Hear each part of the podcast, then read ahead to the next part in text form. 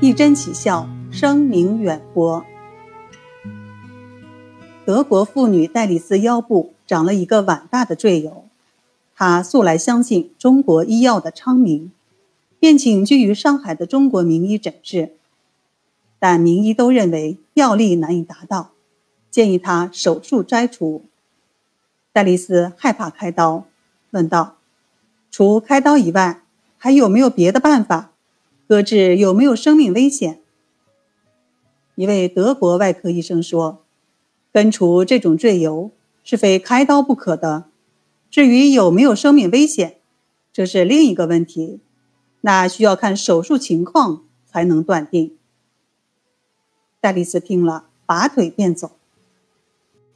后来，戴丽斯经人介绍，到黄石平诊所询问能否诊治，是不是要开刀。黄石平仔细诊查后说：“不用开刀，甚至也不需要用药。”戴丽丝大喜过望。黄石平切脉辨穴，在皮腧、脾根、尾中诸穴留针三分钟，那明光滑流的赘疣就可以慢慢看到皱纹，开始内消了。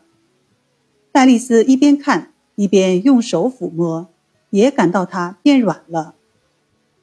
第二天复诊，赘疣消了大半，一共针了三次，就完全好了。戴丽丝感激万分。意大利人雪罗右腹部生了一个赘疣，多方诊治无效，也怕开刀而没有动手术。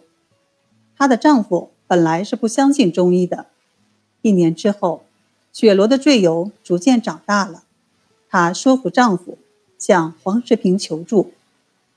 每次两针，一针左足三阴交，一针右腹天枢，仅四次，赘疣全消。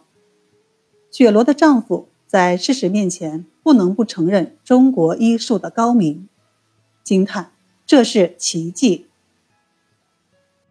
德国人皮亚纳右脚痿痹多年，外医难以治好，久闻黄石平的名气。而又不相信，后来亲见经黄世平治好的患者，才从德国远涉重洋，携重金来沪相访。一次见效，二次即愈，行走自如。他以重金聘黄世平赴德国传授技艺。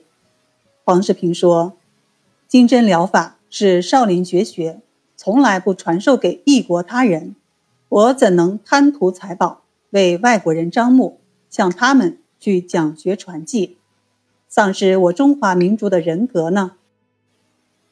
义正言辞道出了赤子爱国之心。